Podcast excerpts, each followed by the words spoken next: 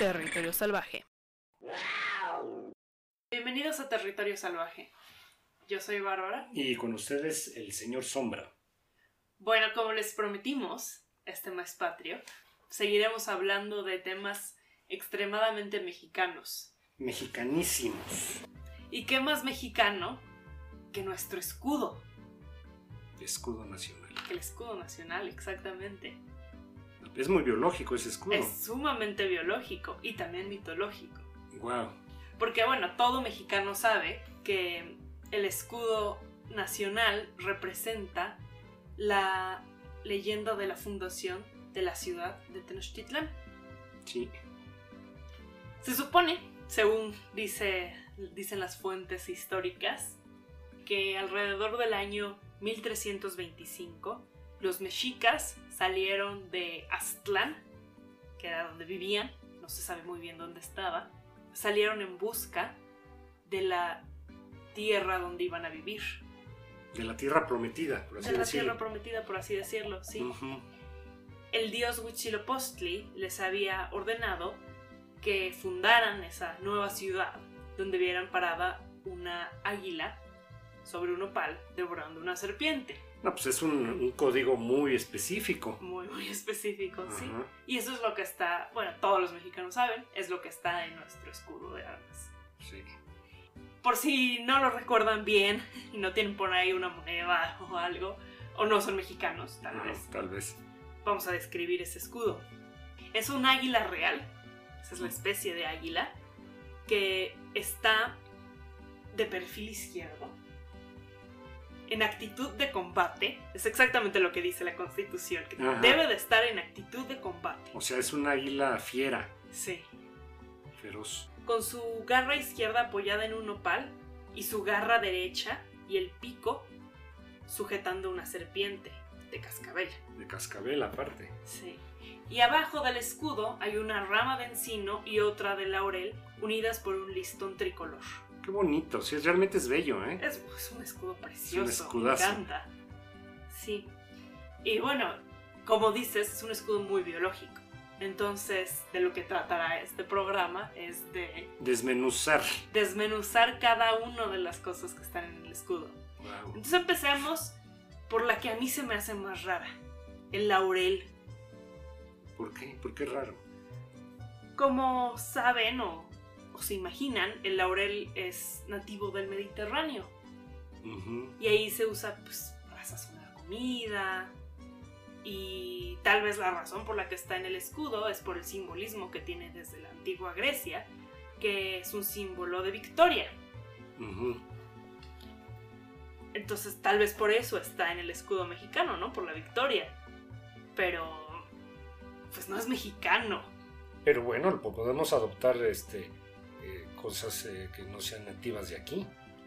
¿Estás de acuerdo? Pues sí. No, pues sí. digo. Pues sí, además México... somos los mexicanos más que nada somos cosmopolitas. Sí, y además... Somos somos este personas ciudadanos del mundo, Sí, sí lo somos. ¿sí? Pero además México nace de la fusión. De la fusión de culturas. Sí, entonces... Y no y no y no solo dos como siempre piensa uno, más bien muchas culturas, Sí, muchísimo. muchísimas. Es diverso, México es diversísimo. Pero también hay un laurel mexicano, Ah, ok. que es el laurel de la sierra o también conocido como fals- falso laurel. Y está únicamente en México. Y lo usan muchísimo para sazonar comida también, pero también como con, con fines medicinales. Y realmente no sé a qué laurel, qué laurel es el que representa el escudo, porque pues los dos se parecen muchísimo. Pues digamos que el mexicano en algún escudo y el, el cosmopolita en otro. Bueno, pero el escudo es... Es único, Es sí. único. Es único. pues, ¿Quién sabe? ¿Quién sabe cuál es? ¿Quién sabe qué laurel es? Ajá. Pero bueno, pasemos a la rama de encino. Sí.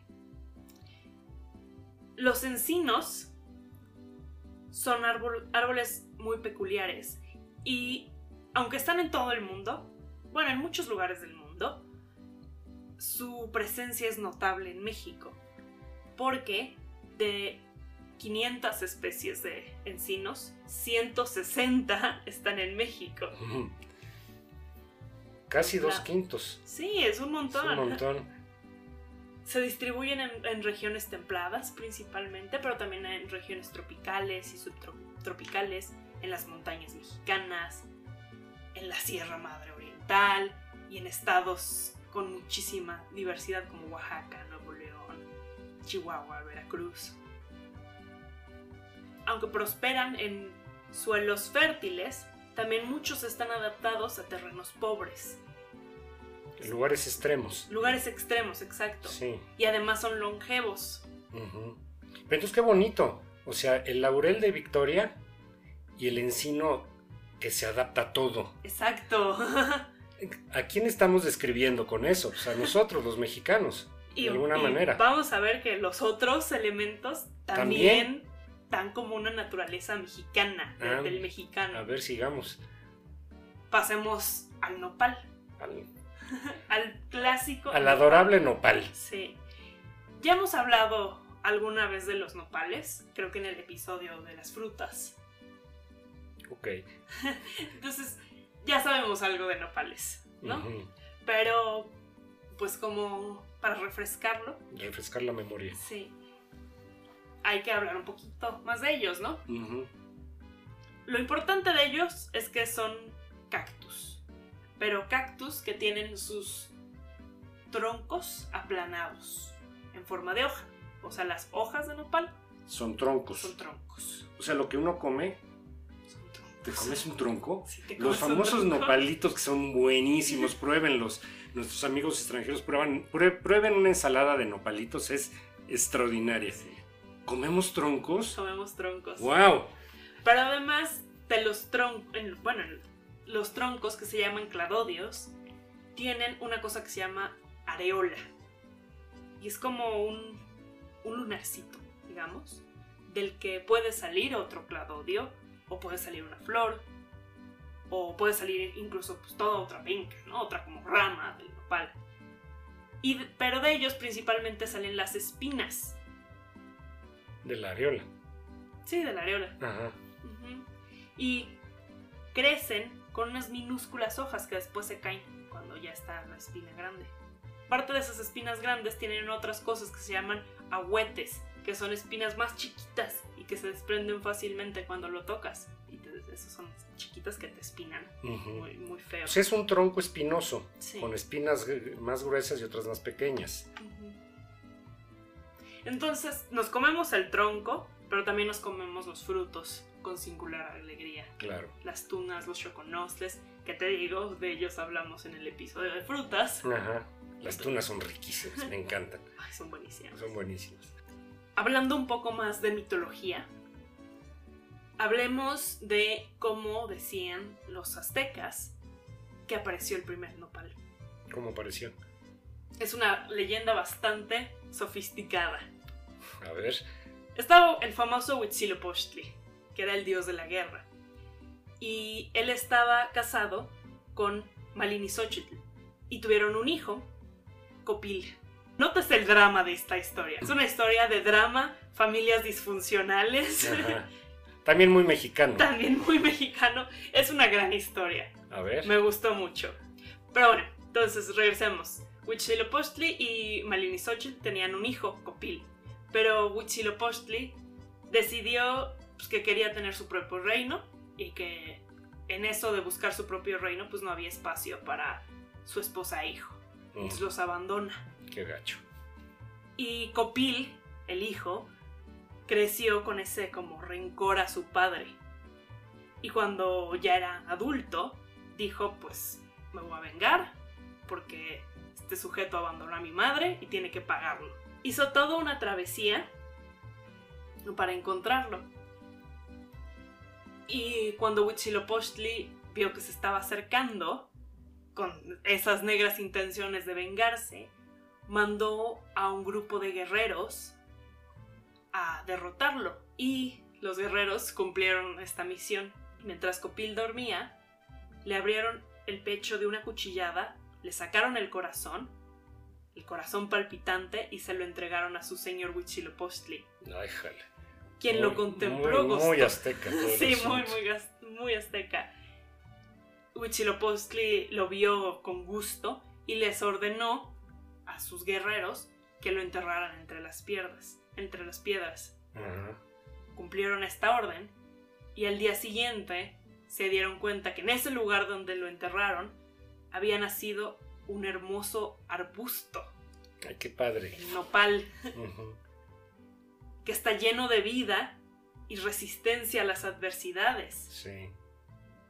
que tiene las espinas de valiente guerrero y la flor de un hijo que defiende a su madre. Ay, qué bonito. Es una historia también muy mexicana y Muy azteca. mexicana, sí. Muy, muy Sí. disfuncional, muy mexicana.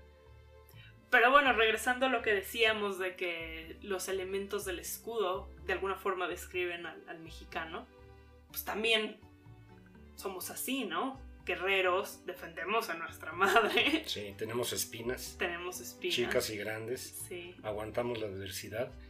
Y en el fondo somos muy sabrosos. sí, también. Pues sí, ¿no? también, también. Bueno, entonces pasemos al siguiente elemento del escudo, la serpiente de cascabel. Las serpientes de cascabel son todo un grupo de serpientes, que también se les conoce como crótalos. Crótalos. Pero bueno, lo que caracteriza a estas serpientes es precisamente el cascabel, que está formado de queratina, de piezas de queratina que están unidas entre sí. Y cuando se sienten amenazados, pues lo hacen sonar.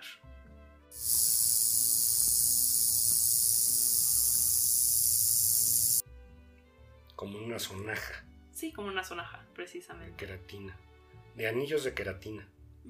¿Y cuántos son, no? ¿Como cuántos son por serpiente? Pues con cada muda le sale otro segmento. Ah, cada vez que cambia de piel la Sí. serpiente, lo cual también es muy raro. También es muy raro. Muy raro, sí. Sí, y sale uno nuevo. Y justo hay una, eh, un mito de que puedes calcular la edad de la serpiente contando los anillos, pero pues no es realmente cierto porque sale con cada muda un anillo nuevo, pero también se les puede caer todo el cascabel y entonces Sí, pues no, vuelve a no es crecer. exacto. sí, no es nada exacto.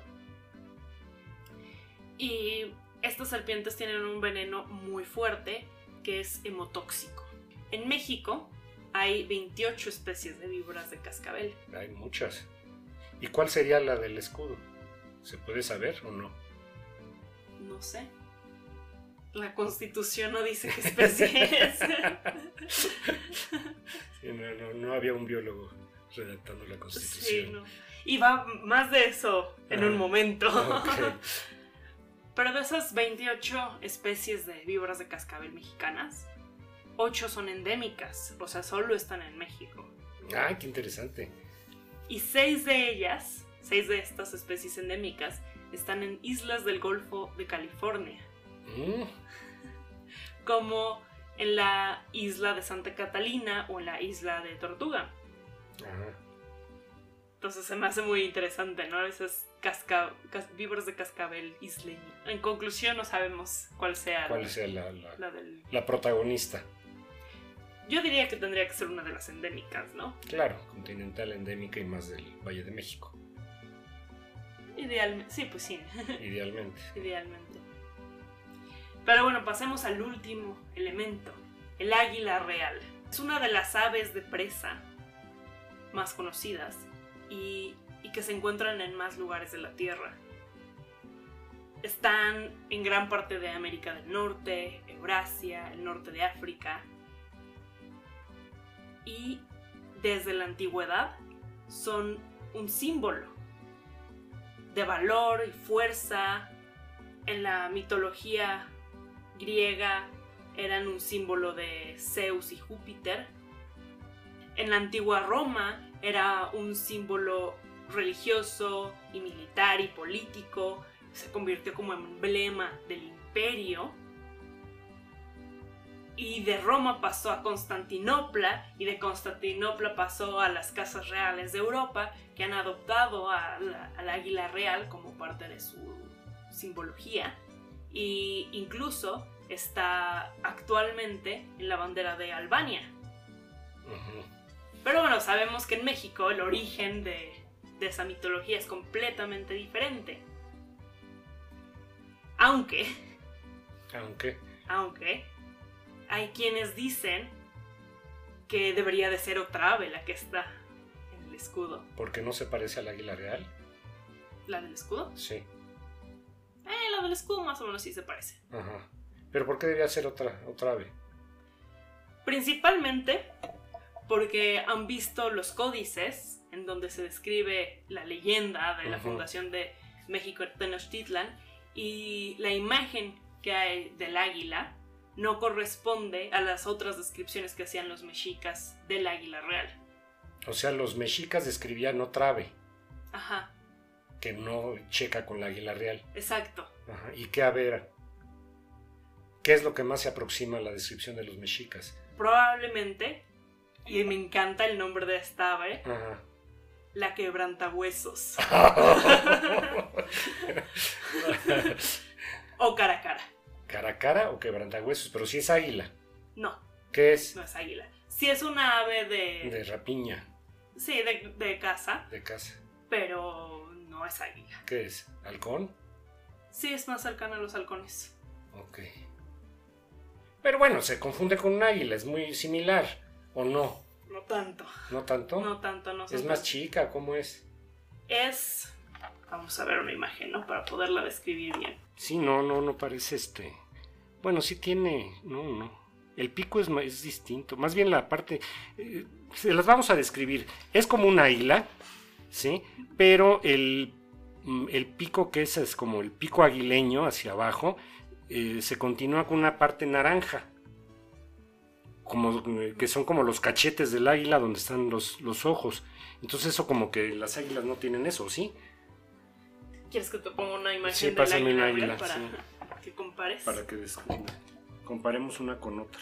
Sí, no, el águila real es este, esa parte naranja que les describía no la tiene, tiene el pico aguileño hacia abajo y es pues como de color gris oscuro con tonos blanquizcos en plumaje. Pero sí es impresionante el águila real. Entonces básicamente lo que diferenciaría la quebrantahuesos de la águila real es la parte naranja, que es como, como que le da un aspecto más tropical. ¿Sí? Y sí, no, sí, no, no parece águila. Ya comparando las dos, son bastante distintas. Pero ¿por qué? ¿Por qué dicen que puede ser la cara a cara? O la quebrantahuesos. Por Porque la- lo- es lo que describían los mexicas. Ajá. Se parece más. Se parece más a la descripción este, escrita. Sí. Mm. Y imagen también hay una. Hay, hay alguna imagen. Sí. En los códices se ve el, el ave que, que describen no tiene como plumitas en las patitas, como en... O sea, no en la garra, sino como en la parte de arriba, Sí, no tiene plumas. en los muslos. En los muslos, ándale. Sí, Y las águilas real sí. sí tienen plumitas, así como un pantaloncito de plumitas. Ándale, tienen como un pantaloncito de plumitas.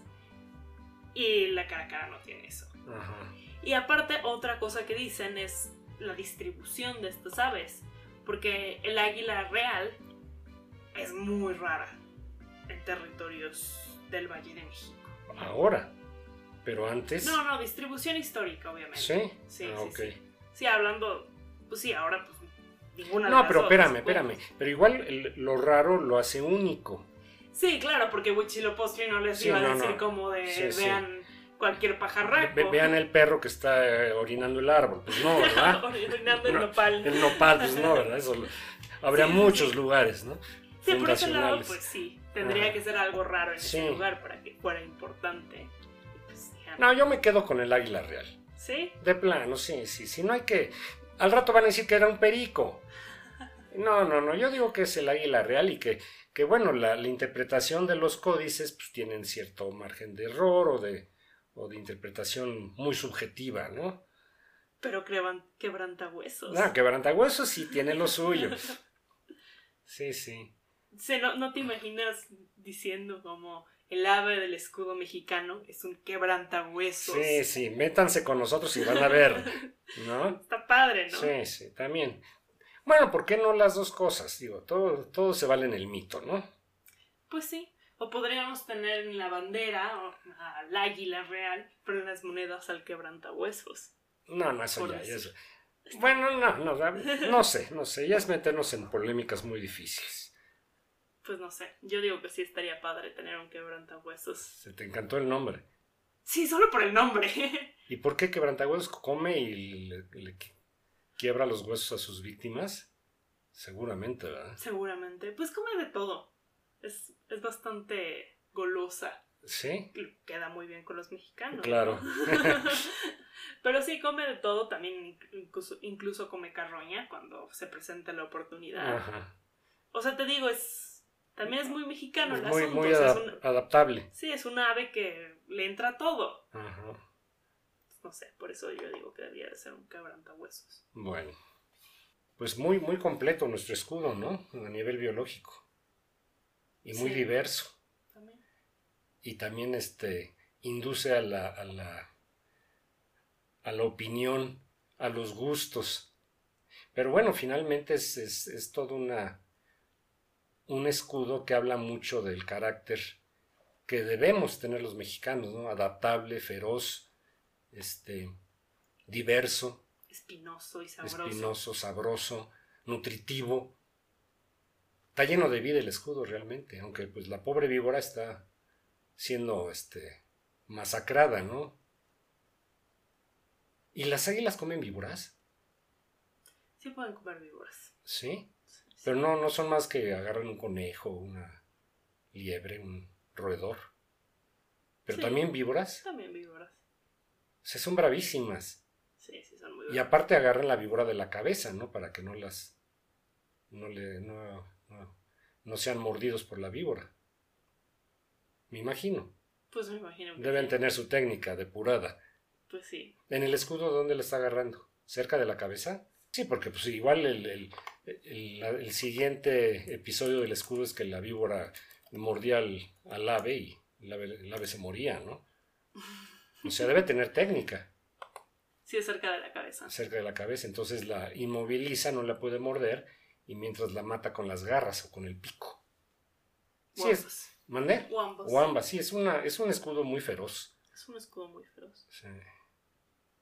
Y antes lo tenía el águila como no de perfil, así con, como de frente. sí. Pero tenía la víbora también agarrada, ¿o no? Sí, también. Ajá, O sea, siempre he estado agarrando. sí. Es muy bonito. Muy bonito nuestro escudo nacional. Viva México. Entonces, ¿no, no votas por un cambio al quebrantahuesos? No, no, yo me quedo con la águila real. Tiene que ser algo más difícil. Algo, algo extraordinario, como se le hizo a los mexicas. Finalmente vieron eso. Y aparte, bueno, yo creo que era, era plan con maña, ¿no? Porque pues el Valle de México, actualmente eh, es, es, es bello el Valle de México, pero antes debe haber sido formidable, espeluznante, ver los lagos, toda la diversidad. No, no, no, un lugar único en el mundo. Entonces yo creo que, eh, pues qué bueno que se posó el águila en, el, en Nopal aquí, ¿no?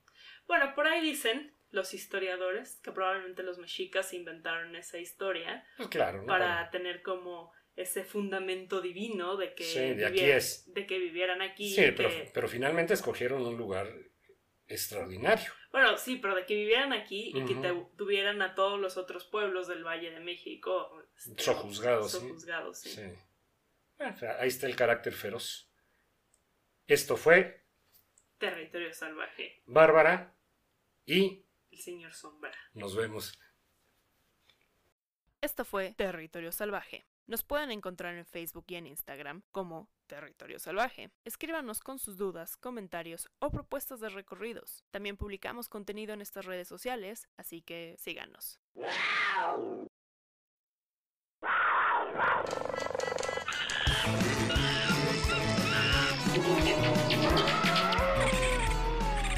Territorio Salvaje. Wow!